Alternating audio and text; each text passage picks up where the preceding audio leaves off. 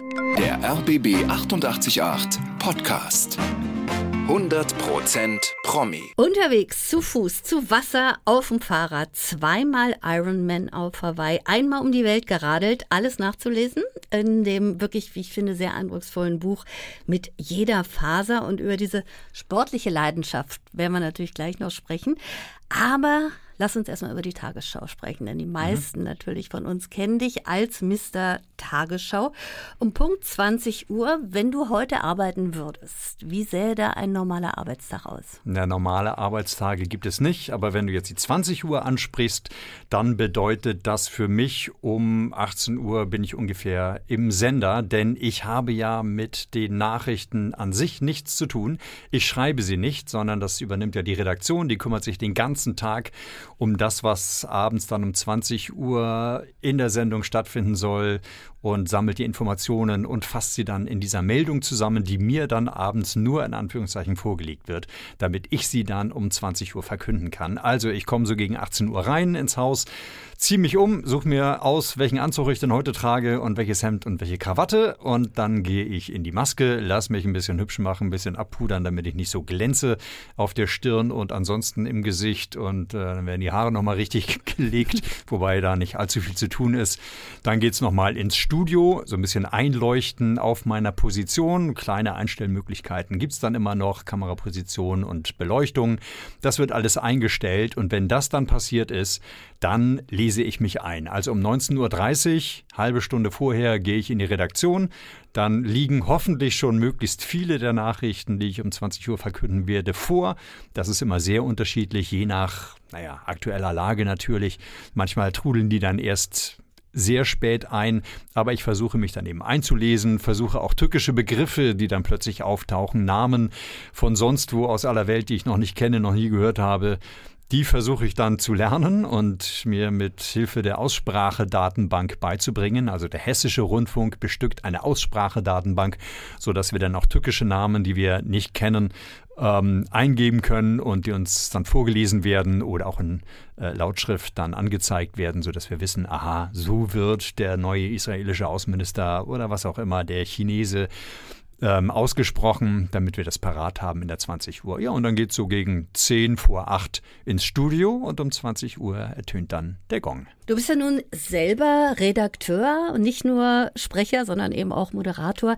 Kannst du dir manche Meldungen, wenn du dann sagst, die sind eigentlich gar nicht so richtig gut verständlich, kannst du dir die auch umschreiben?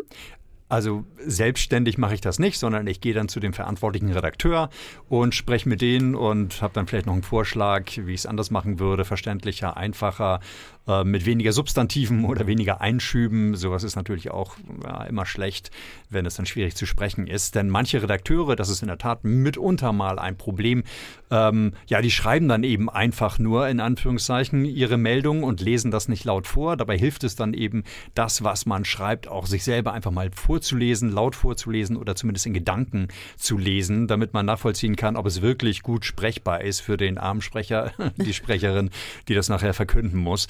Ähm, das hilft dann immer.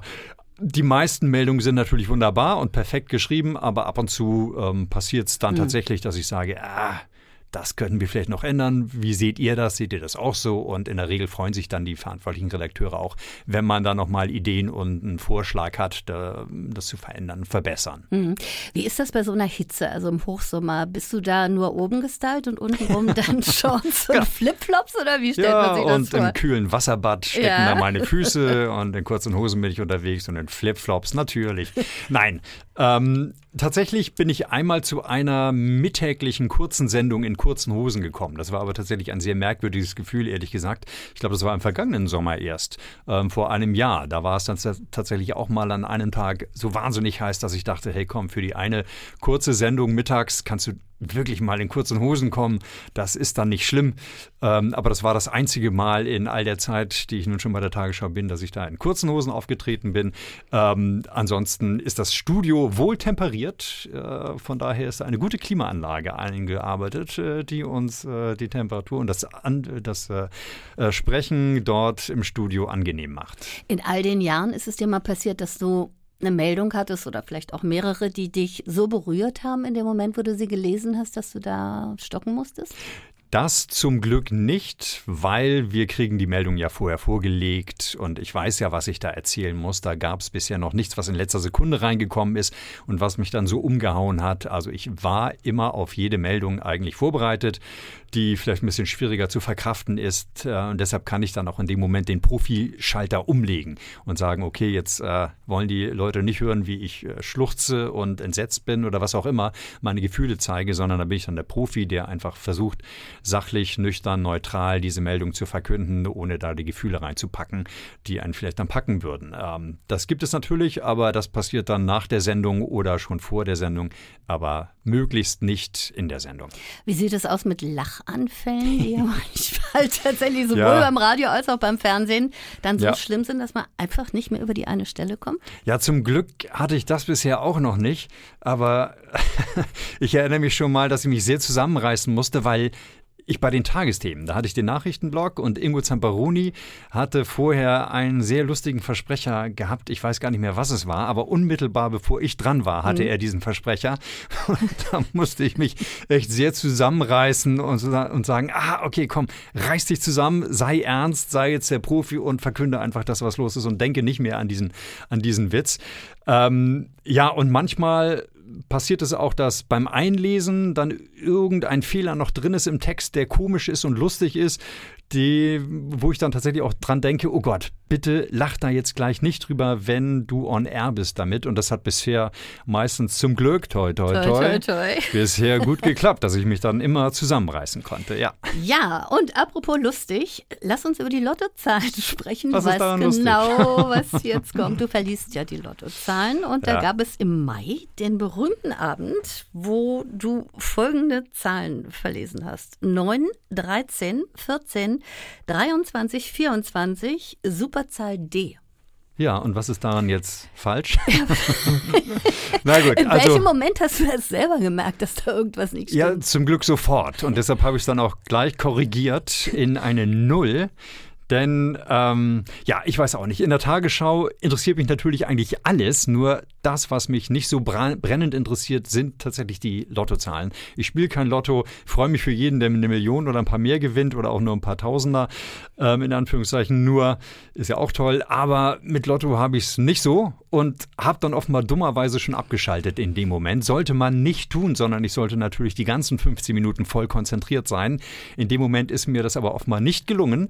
Und so war ich dann äh, gefühlt mehr beim Optiker, der mir irgendwie so ein Zeichen vorhält und da musste ich mich entscheiden, ist es eine 0 oder ist es ein D? Und ich habe mich dann fürs D entschieden, ohne daran zu denken, dass es ja eine Zahl eigentlich sein sollte, dass es der kleine hilfreiche Hinweis war, ob es eine 0 ist oder ein D. Ja, und da ist es mir rausgerutscht. Im Alter wird das Sehen auch nicht besser. Das ist auch noch ein Problem. Und ähm, ja, ich habe es dann gleich korrigiert. Und äh, erstmal fand ich es natürlich entsetzlich, dass mir sowas unterlaufen ist, weil das ja wirklich komplett dämlich ist. Und ist da nicht die gesamte Mannschaft zusammengebrochen vor Lachen? Ja, ich. Zum Glück ist man ja von der Regie und all den anderen Menschen, die an der Sendung beteiligt ist, äh, getrennt, räumlich getrennt. Ich glaube, wenn die vor mir alle zusammengebrochen wären und ich das mitbekommen hätte, da hätte man natürlich ein Kichern und Lachen gehört, klar, und dann hätte es mich auch mitgerissen. Aber so konnte ich noch einigermaßen ähm, sachlich die Sendung äh, zu Ende bringen. Das ist der Vorteil eines Studios, in dem man ganz alleine steht mit ferngesteuerten Kameras ohne weiteren Menschen. Ähm, ja, genau. Ich glaube, die sind alle zusammengebrochen vor Lachen und konnten sie nicht mehr halten, aber ich habe es zum Glück nicht mitbekommen. Aber ihr habt ja danach tatsächlich als Redaktion auch überlegt, wie reagieren wir darauf? Und es war ja dann auch sehr humorvoll, was ihr da gemacht habt. Ja, wir standen dann halt zusammen und haben uns gefragt, na lassen wir das jetzt so stehen? Wie wird die Resonanz darauf sein? Na, irgendwer wird schon darauf einsteigen. Damit ist zu rechnen rechnen, dass das registriert wird natürlich. Und dann haben wir überlegt, naja, was machen wir? Lassen wir es so stehen oder reagieren wir eben auch mit Humor?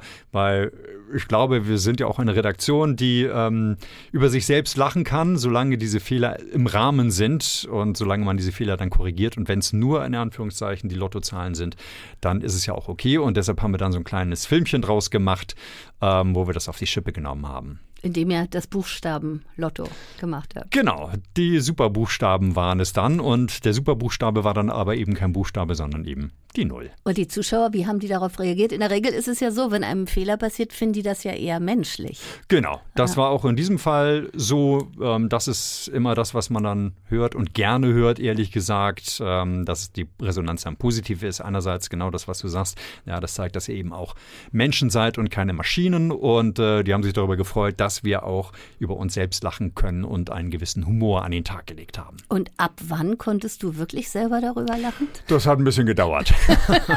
also zuerst fand ich schrecklich und äh, schämte mich in Grund und Boden und habe dann ähm, am nächsten Tag, also es war ja Ende April und am 1. Mai hatte ich noch so ein Radrennen in Frankfurt, äh, war da am Start und habe da viele Menschen getroffen und dann denke ich, ah, die gucken mich alle an und denken, mein Gott, was hat der da überhaupt gestern erzählt, dieser Depp.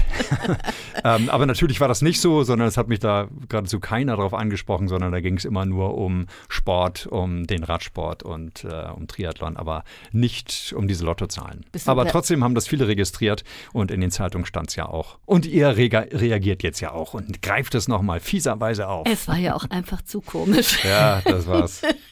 Bist du ein Perfektionist? Naja, in solch einer Sendung auf jeden Fall. Ähm, und, und ansonsten, ja, kommt darauf an, was es ist, worum es geht. Also Perfektionist würde ich mich jetzt eigentlich nicht so beschreiben. Nö, ähm, ich bin auch sehr unordentlich. Also wenn es nicht die Frau im Haus gäbe, dann sähe es da, glaube ich, total chaotisch aus. Wenn sie mal für ein Seminar am Wochenende weg ist, dann ähm, habe ich die seltene Gabe, die Dinge, die ich benutze, irgendwie im Haus an Ort und Stelle fallen und dann auch auf Ewigkeiten liegen zu lassen, bis sie dann zurückkommt und mir dann einfällt, ich muss hier aufräumen, also alles wieder an seinen ursprünglichen Platz. Ich weiß gar nicht, wie ich das mache, äh, aber wirklich, ich lasse es fallen und dann liegt es da und dann bleibt es dann eben auch und es wird total unordentlich. Also was das anbelangt, bin ich alles andere als ein Perfektionist, aber wenn es Dinge gibt, die mir wichtig sind, das ist selbstverständlich eine Tagesschau, die soll ähm, möglichst perfekt sein, jedenfalls ohne Fehler und ohne Schnitzer. Und wenn es um den Sport geht, dann eben auch in großen Teilen. Aber ich würde mich nicht als Perfektionisten bezeichnen. Aber damit sind wir natürlich bei deiner großen Leidenschaft Sport, nämlich 3,8 Kilometer Schwimmen, 180 Kilometer Radfahren. Da muss ich ablesen, weil das ist so ja. witzig. Marathon Ironman. Ähm, zweimal dabei gewesen, Ironman in Hawaii. Warum tust du dir das an? Also zweimal Hawaii, ich muss das nochmal ergänzen, das ist richtig. Ähm, insgesamt zehn Langdistanzen. Ich weiß, da wären wir auch noch drauf Achso, okay, ich wollte es nur sagen. ja, ja, klar. Weil man muss sich ja auch für Hawaii qualifizieren. Richtig. Ja, aber klar, die berühmte und berechtigte Frage, warum tue ich mir das an? Aber ich tue mir damit nichts an. Ich tue mir damit eigentlich nur Gutes an. Also aus meiner Sicht jedenfalls. Es mag ein bisschen bekloppt klingen. Aber ich habe daran wirklich Riesenspaß. Erstmal, ja gut, da könnte ich jetzt ehrlich gesagt stundenlang philosophieren. Ähm, fangen wir mal an. Ähm, du musst mich dann stoppen. Ja. Ähm, grundsätzlich beim Triathlon. Triathlon finde ich super, weil es ist sehr abwechslungsreich. An einem Tag trainiere ich mal ein bisschen Radeln, ein bisschen Schwimmen, ein bisschen Radfahren. Es ist von allem was dabei. Ich sitze nicht nur auf dem Rad, nicht nur bin ich am Laufen und nicht nur am Schwimmen, sondern alles. Äh, alle drei verschiedene Sportarten kann ich machen. Das ist natürlich wunderbar und abwechslungsreich. Und ich liebe es, das musste ich aber ja auch erst erfahren, bei einer Langdistanz mich über diese lange Strecke zu kämpfen, mich durchzubeißen, wenn es schwierig wird ähm, und doch irgendwie Strategien zu finden, mich da durchzubeißen und tatsächlich irgendwie ins Ziel zu kommen. Denn bei insgesamt 226 Kilometern, die du da aus eigener Kraft zurücklegst, weißt du ja nicht so richtig, was da alles passiert. Es kann eine Menge passieren oder hast natürlich auch zwischendurch mal ein Tief und denkst dir, why, warum mache ich diesen ganzen Mist hier? Aber das sind immer nur kurz aufflackernde Momente. Trotzdem musst du da überlegen, wie kommst du äh, irgendwie ins Ziel. Und das finde ich total spannend, wie ich mich dann durchbeiße. Ähm, es geht weiter oder vorher ist es dann eben auch das Training, wenn ich von Monat zu Monat merke, dass ich besser werde, fitter werde, dass die Regenerationszeit nach intensiven Intervallen kürzer wird. Also ich blicke dann auch gerne zurück und sage mir, hey, vor ein, zwei Monaten warst du noch auf dem Stand und jetzt bist du schon viel weiter und fitter geworden. Ich finde, auch diese Entwicklung finde ich großartig. Die muss man sich eben auch immer mal vor Augen halten, um daraus Motivation zu ziehen. Ich liebe diese Sportarten. Darf ich noch weiter erzählen? Aber absolut. Ich liebe, ich liebe es, ähm, selbst nach zehn Jahren, ich bin ja eigentlich Fußballer. Ich kann eigentlich gar nicht schwimmen, laufen, Radfahren. Das habe ich mir jetzt irgendwie erst so richtig beigebracht. Natürlich kann man das, aber man kann auch an der Technik feilen und daran arbeite ich zum Beispiel auch beim Schwimmen. Nach zehn Jahren gibt es immer noch genug Dinge, an denen ich arbeiten kann, um besser zu werden oder um nicht schlechter zu werden, kann ich auch sagen. Und selbst das macht mir Spaß, an der Technik zu üben und zu gucken, ähm, wie kann ich meine Technik verbessern, wie kann ich besser durchs Wasser gleiten. Und das gleiche gilt fürs, fürs Laufen und auch fürs Radfahren. Und von daher habe ich eigentlich von A bis Z Spaß. Es ist auch großartig, diesen, also ein besonderer Kick, ein großes Event in acht oder neun Monaten oder bei Hawaii mit der Qualifikation davor in zwei Jahren vor Augen zu haben. Da hast du ein Ziel, das du anvisierst und hast einen Tag, an dem du echt alles abrufen musst und fit sein musst. Ich finde das auch besonders spannend, diesen Fokus auf den einen Tag für ein großes Event. Das macht es auch nochmal sehr besonders und spannend. Ähm, dann das Rennen selbst, diese Langdistanz, wenn du morgens mitten in der Nacht ähm, in Frankfurt beim Qualifikationsrennen letztes Jahr war es Viertel nach drei, nach so gut wie gar keinem Schlaf aufstehst und dich dann morgens in der Wechselzone befindest mit all den anderen genauso nervösen Menschen, die auch nicht wissen, was auf sie Zukunft kommt ähm, mit denen nochmal in der Wechselzone stehst, das Rad vorbereitest, nochmal aufpumpst, nochmal die Wasserflaschen, die Gels äh, anbringst und alles bereitstellst und dann irgendwann in der Dämmerung ins Wasser springst. Ich, äh, das ist toll. also ich liebe das. die Augen, ja, absolut. äh, dann kommen wir mal zur Qualifikation. Was musst du denn erstmal geleistet haben, bevor du nach Hawaii kommst? Ja, du musst dich eben bei einem der Ironman-Rennen qualifizieren. In Deutschland sind das die Möglichkeiten Frankfurt und Hamburg. Ansonsten gibt es in aller Welt Qualifikationsrennen. Ich habe mich 2017 in Hamburg qualifiziert und vergangenes Jahr war das dann in Frankfurt. Und ja, das Problem ist eigentlich, dass du keine Qualifikationszeit hast. Also du kannst nicht sagen, wenn du 9 Stunden 55 schaffst, dann bist du qualifiziert, sondern du musst dich eben gegen andere durchsetzen und eine vordere Platzierung in deiner Altersklasse, es ist immer Altersklassen gestaffelt, mhm. in deiner Altersklasse schaffen. Also im vergangenen Jahr musste ich mindestens Fünfter in Frankfurt werden in meiner Altersklasse, um mich für Hawaii zu qualifizieren. Ich bin Vierter geworden und habe mich damit direkt qualifiziert. Ähm, vor fünf Jahren war das noch so ein Nachrückverfahren, wo ich Sechster geworden bin und äh, einer wollte nicht nach Hawaii, deshalb war ich dann der erste Nachrücker, der dann eben ausgetickt ist vor Freude, weil ich dann doch, obwohl ich es eigentlich knapp verpasst hatte, doch nach Hawaii durfte. Also du musst dich gegen deine Altersklassenkonkurrenten durchsetzen und vorne landen. Und das bedeutet für mich, der ich nun mal nicht der große, talentierte Schwimmerradler, Läufer bin. Für mich bedeutet das immer harte Arbeit.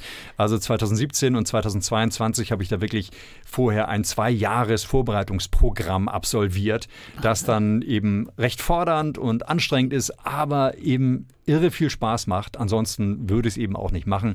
Mich zwingt ja niemand dazu. Ich mache das aus reiner Freude und Spaß daran, äh, mir ein Ziel vorzunehmen, mich zu motivieren und dieses Ziel dann möglichst zu erreichen. Wenn es nicht klappt, ist schade, aber es hat jetzt zweimal tatsächlich ähm, geklappt. Bei der ersten Variante auf höchst dramatische Weise. Das war so eine, eine tolle Qualifikation äh, mit, äh, ja, mit dieser dramatischen Auflösung letztlich, dass ich dann den Slot bekommen habe. Ähm, ja, genau. Deshalb ist die Vorbereitung für mich immer besonders intensiv, habe ich das Gefühl. Es gab aber durchaus auch mal Momente, wo du gelaufen bist und nach ähm, ja, fünf Kilometern dachtest, ich höre jetzt auf. Das war dann auf Hawaii 2017. Ja, da habe ich die Hitze und die Luftfeuchtigkeit komplett falsch eingeschätzt. Ich hatte ja auch in Frankfurt bei anderen Ironman-Rennen davor schon Hitzeläufe hingelegt. Das hat eigentlich ganz gut funktioniert und deshalb dachte ich, hey, komm, Hawaii, das ist auch heiß. Aber hey, das schaffe ich. Easy, komm.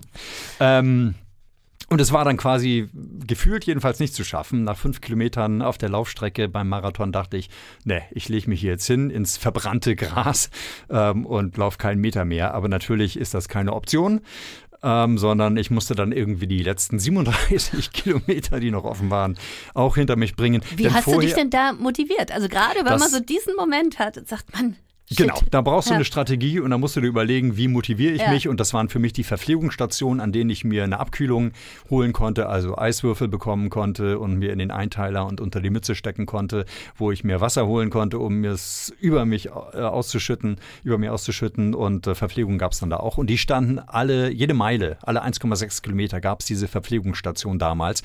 Und da habe ich mir gesagt, komm, jetzt 1,6 Kilometer die schaffst du ja wohl noch. Und so habe ich es nach jeder Verpflegungsstation gesagt, komm, 1,6 Kilometer, das schaffst du doch noch.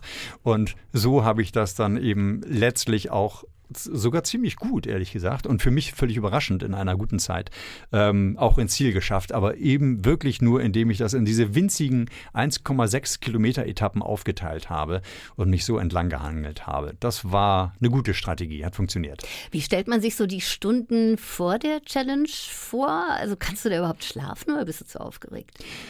Das kommt ganz drauf an. Also als ich auf Hawaii war, äh, mich qualifiziert hatte, da habe ich durchgeschlafen. Das war ein wunderbarer Baby-Glücklich-Sein-Schlaf. Ähm, bin ich ins Bett eingepennt und ähm, mit dem Wecker erst aufgewacht. Aber vor dem Qualifikationsrennen und bei anderen Rennen auch davor, wo es noch um gar nicht so wahnsinnig viel ging, lustigerweise, da schlafe ich dann auch sehr schlecht. Wenn du halt morgens um vier oder um kurz nach drei aufstehen musst. Ich bin auch kein guter Schläfer, ähm, der sich hinlegt, Augen zu und dann bist du weg. Das ist, glaube ich, leider auch mein Problem. Ähm, deshalb kommen dann mitunter vor so einem Rennen auch mal nur zwei oder drei, vielleicht mal vier Stunden, wenn ich Glück habe und es gut läuft, zusammen.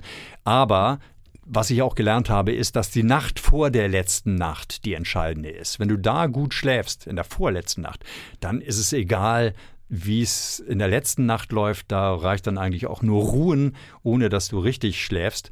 Ich finde es selber ehrlich gesagt sehr faszinierend, dass es dann funktioniert, mit so wenig bis null Schlaf danach noch eine solche körperliche Leistung abzurufen und tatsächlich gut ins Ziel zu kommen. Aber es funktioniert. Ich habe es mehrfach selbst an mir leider ausprobieren hm. müssen. Mhm. Es funktioniert und ich finde das äh, faszinierend, dass das funktioniert.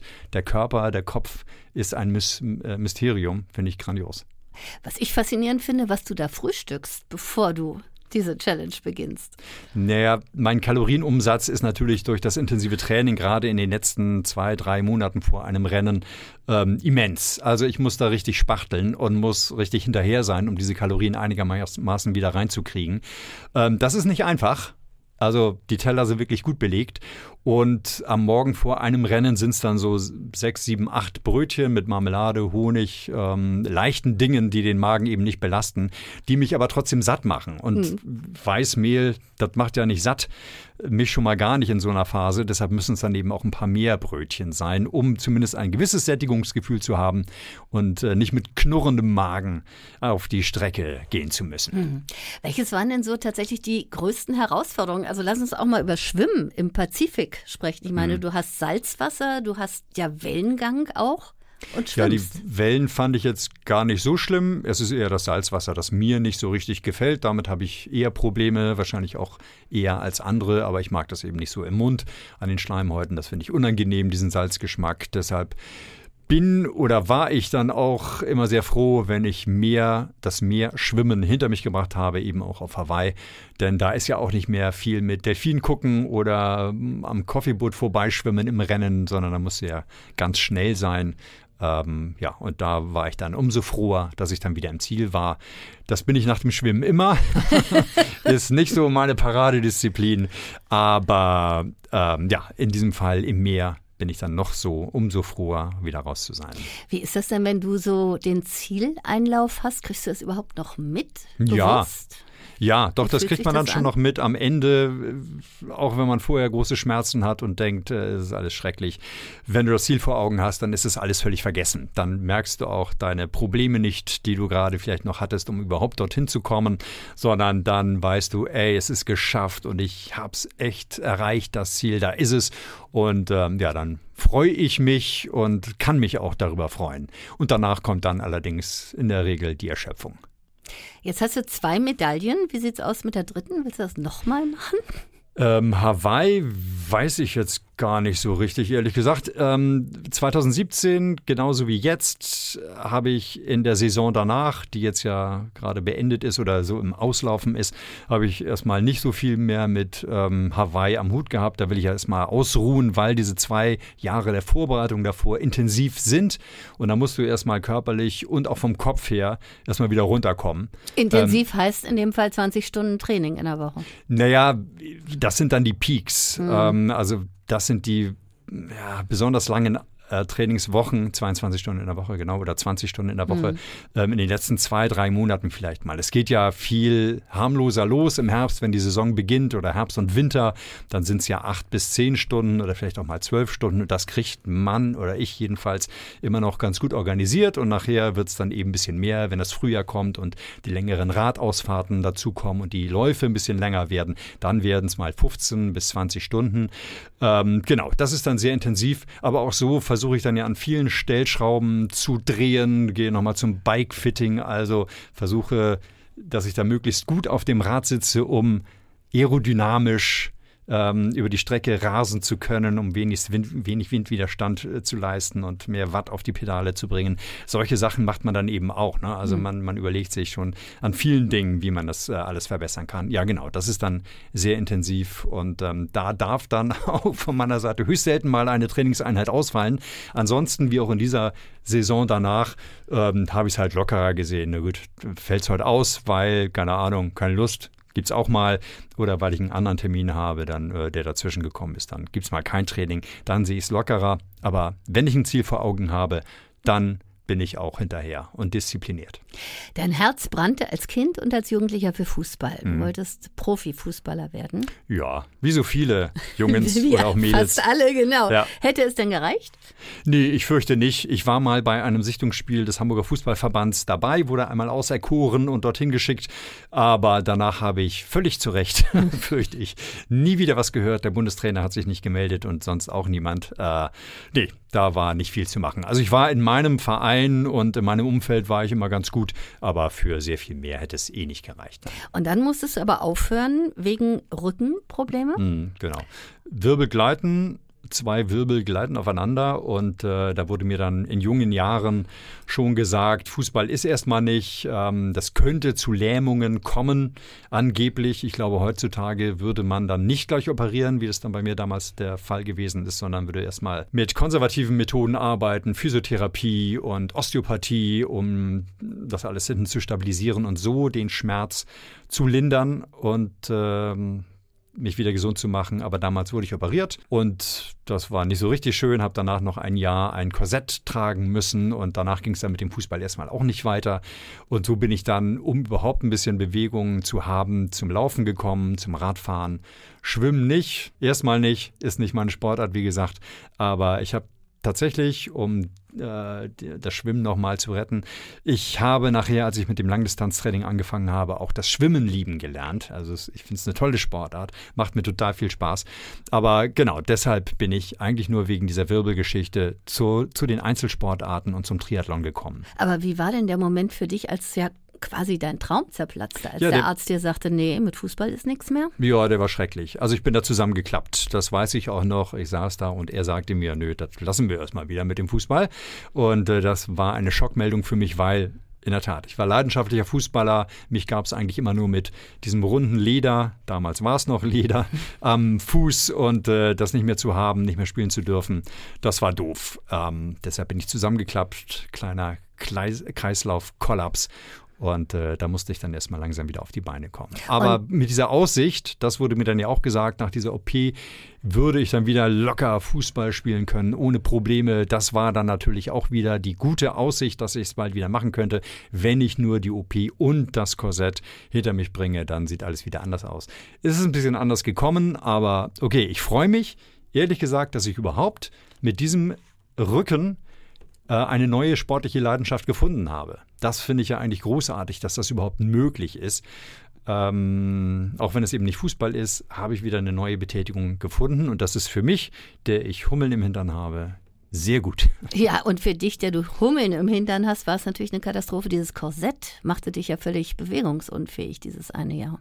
Ja, da war nicht viel mit Bewegung, genau. Deshalb bin ich auch immer dicker geworden, kräftiger und äh, musste dann öfter mal beim Orthopädie-Mechaniker vorbeischauen, damit er dieses Korsett, das war ja nichts Flexibles, wie es heutzutage die Korsetts sind, ähm, die man aus medizinischen Gründen dann trägt. Das war so ein Hartplastik-Korsett, das musste dann eben richtig aufgesägt werden, da musste dann halt äh, was dazwischen gesetzt werden, um es zu erweitern, damit der dicker gewordene Schröder da wieder reinpasst. Mhm. Bis zum nächsten Mal. Dann hast du aber diese Fußballleidenschaft so ein bisschen übertragen, hast eine Fußball-Fanzeitschrift äh, ins Leben gerufen. Wie stellt man sich das vor? In welcher Größenordnung war das? Ja, die Auflage war eins. Das war jetzt keine richtige Fanzeitschrift, sondern ähm, das war auch schon vor der Geschichte mit dem Rücken. Da ich nun mal leidenschaftlicher Fußballer war und auch Fußballreporter werden wollte und Fußballjournalist oder Sportjournalist, habe ich dann einfach meine eigene Fußballzeitschrift herausgebracht, eben mit der Auflage 1. Ähm, für die Mama. Für die Mutter, die hat sich äh, erbarmt, da mal reinzuschauen. Aber ansonsten war das natürlich für mich einfach nur so ein so eine netter netter Gimmick für die Freizeit ähm, und habe da, was habe ich denn da gemacht? Ich habe Spielberichte gehabt von großartigen Spielen, die in meiner Fantasie abgelaufen sind. Äh, die waren immer hochdramatisch, Stadion immer ausverkauft und ähm, die liefen dann gerne auch mal so ab, dass eine Mannschaft 0 zu 5 zurücklag und innerhalb der letzten fünf Minuten dann die sechs Tore zum Sieg geschossen hat. Also es war immer was los bei meinen Sportberichten. Ähm, Autogrammkarten habe ich gemacht. Ähm, die Autogramme der Stars musste ich dann leider, leider selbst schreiben. Und ähm, ja, solche Geschichten, was man halt in so einer Fußballzeitschrift lesen möchte, habe ich da reingepackt. Mit eigenen Zeichnungen, weil Fotos hatte ich ja natürlich auch nicht. Wovon auch? War ja alles in meiner Fantasie und habe dann die Spielszenen des entscheidenden Tores in der 90. Minute, das 6 zu 5, habe ich dann halt selbst gezeichnet und das alles in diese tolle Fußballzeitschrift namens Fußballtag gepackt, mit der ich dann den Kicker, die Fachzeitschrift, ausstechen wollte. Hat nicht ganz geklappt, aber ein Versuch war es wert. Und du hast dann tatsächlich natürlich auch diese journalistische Laufbahn begonnen, erstmal beim Radio. Und mhm. wie war dann der Weg zur Tagesschau?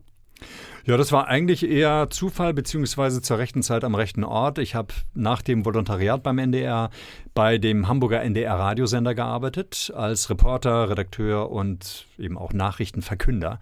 Und bei diesem Sender 90,3, Hamburg Valley hieß es damals noch, hatte auch Dagmar Berghoff, die damalige Chefsprecherin, ihre Moderationssendung. Sie hat mich gesehen, gehört und mich dann eben als eine Stelle vakant wurde bei der Tagesschau zu einem Casting eingeladen und das hat wunderbarerweise funktioniert, wurde genommen und so landete ich dann tatsächlich bei der Tagesschau, obwohl ich immer nur zum Radio wollte. Das war mein großes Ziel. Also auch im, im Volontariat habe ich natürlich Fernsehseminare machen müssen, aber die habe ich dann nur, naja, weil es sein musste, absolviert. Interessiert haben die mich ehrlich gesagt null.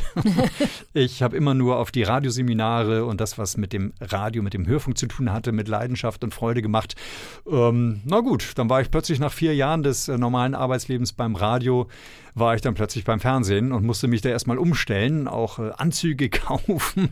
Ähm, denn damals gab es niemanden, der sich darum kümmerte, sondern das waren wir selber. Also ich selber musste zu C&A oder, wo, oder wohin auch immer auf jeden Fall einen Anzug besorgen für meine erste Tagesschau. Und da war ich total unbeleckt, weil ich ja doch eher Jeans-Typ und äh, Hemd oder, naja, also T-Shirt und Pullover-Typ war. Da musste ich mir, mich erstmal umstellen. Da war meine Freundin leider auch keine große Hilfe, hatte davon auch keine große Ahnung. Der einzige Anzug, das einzige Sakko, das ich da hatte zu dem Zeitpunkt war das von der Konfirmation, da passte ich nicht mehr rein. Also von daher musste ich zum Herrenausstatter. Wo warst du aufgeregter bei der ersten Tagesschau oder beim ersten Ironman? Ja, schwierig zu sagen. Ähm, beim ersten Ironman war ich total aufgeregt, bei der ersten Tagesschau mit Sicherheit auch. Also es hält sich, glaube ich, tatsächlich fast die Waage. Beides verdammt aufregend, aber ich habe, glaube ich, beides einigermaßen passabel hinbekommen, zum Glück. Wie sehen jetzt die nächsten Monate für dich aus in diesem Jahr? Jetzt gibt es noch ein paar Rennen, ein paar Radrennen werde ich machen und so wird dann die Saison auslaufen. Mein Langdistanzrennen, das hatte ich schon, das war im Juni in Rot. Eine Challenge oder die Challenge heißt das, die Challenge in Rot. Ähm, wunderbare Langdistanz, hat viel Spaß gemacht und ja, so gibt es noch ein bisschen ein paar sportliche Highlights und dann gibt es erstmal eine kleine Pause, die Off-Season, wo ich weniger Sport machen werde und dann geht es irgendwann im, naja, Mitte Oktober, November geht es dann wieder mit der neuen Saison los und im nächsten Jahr dann die nächsten Triathlons, wieder eine Langdistanz und so geht es immer weiter. Thorsten, danke, dass du da warst. Hat mir viel Spaß gemacht. Mir ebenso. Herzlichen Dank.